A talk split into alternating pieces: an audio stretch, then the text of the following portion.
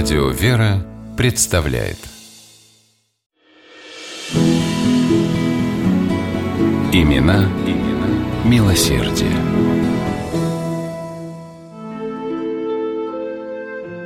Полное название знаменитого на весь мир Стэнфордского университета звучит так Университет Леланда Стэнфорда-младшего. Стэнфорд-старший построил его в память о своем сыне. Потеряв единственного ребенка, отец решил дать возможность учиться другим детям и сказал своей жене фразу, ставшую исторической «Теперь все дети Калифорнии будут нашими детьми». Один из самых состоятельных и именитых граждан Соединенных Штатов Америки, Леланд Стэнфорд, на заре своей юности был бедным парнем из Нью-Йорка – Начал с того, что устроился на работу в бакалейную лавку. И кто бы тогда мог подумать, что скромный парнишка сделает блестящую карьеру, станет юристом, а потом железнодорожным магнатом, что ему в 1869 году выпадет честь открыть движение поездов по дороге, соединившей Атлантическое побережье с Тихоокеанским, что он станет губернатором Калифорнии и, наконец, сенатором Конгресса США. Стэнфорда была прекрасная семья, любимая жена Джейн и сын, тоже Леланд, талантливый мальчик, на которого отец с матерью возлагали большие надежды. Когда юноша окончил школу, родители сделали ему подарок – тур по Европе. В Италии 15-летний Леланд заразился брюшным тифом и сгорел в три дня. Летели дни, месяцы. Стэнфорды не жили, а существовали. Время не лечило их. В голосах мальчишек на улице они слышали голос своего мальчика. Порой им казалось, что они видят Леланда на улице, и отец понял, с горем нужно бороться действием, благими делами.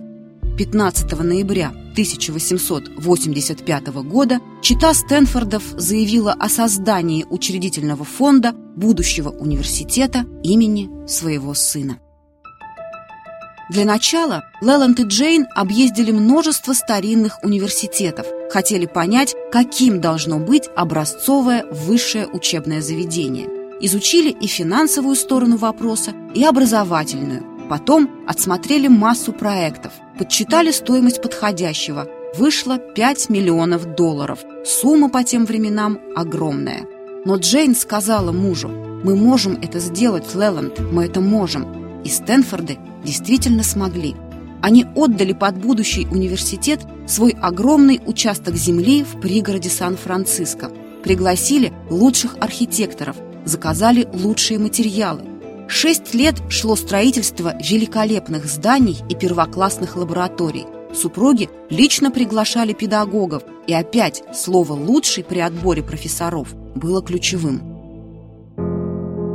В 1891 году университет открылся.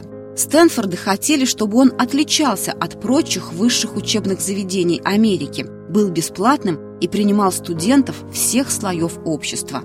А один из основных пунктов программы обучения звучал так. Обязательно учить в университете о бессмертии души, существовании мудрейшего и доброжелательного Творца, и что повиновение его законам является высшим долгом человека. В общей сложности семья Стэнфордов вложила в создание и развитие своего детища 22,5 миллиона долларов. Затраты себя оправдали. Среди выпускников этого, одного из самых престижных университетов страны, 17 нобелевских лауреатов. Оно стояло у истоков создания знаменитой Силиконовой долины. Здесь были выпущены первые компьютерные программы Yahoo и Google. А в музее университета находится прекрасная коллекция картин. Стэнфорд любил живопись и покупал произведения искусства в Европе. В первых залах этого музея висят полотна, на которых изображена счастливая семья Леланд-младший, Леланд-старший и Джейн. И нет ни одного студента Стэнфордского университета, который не знал бы грустной и великой истории своей Альма-Матер.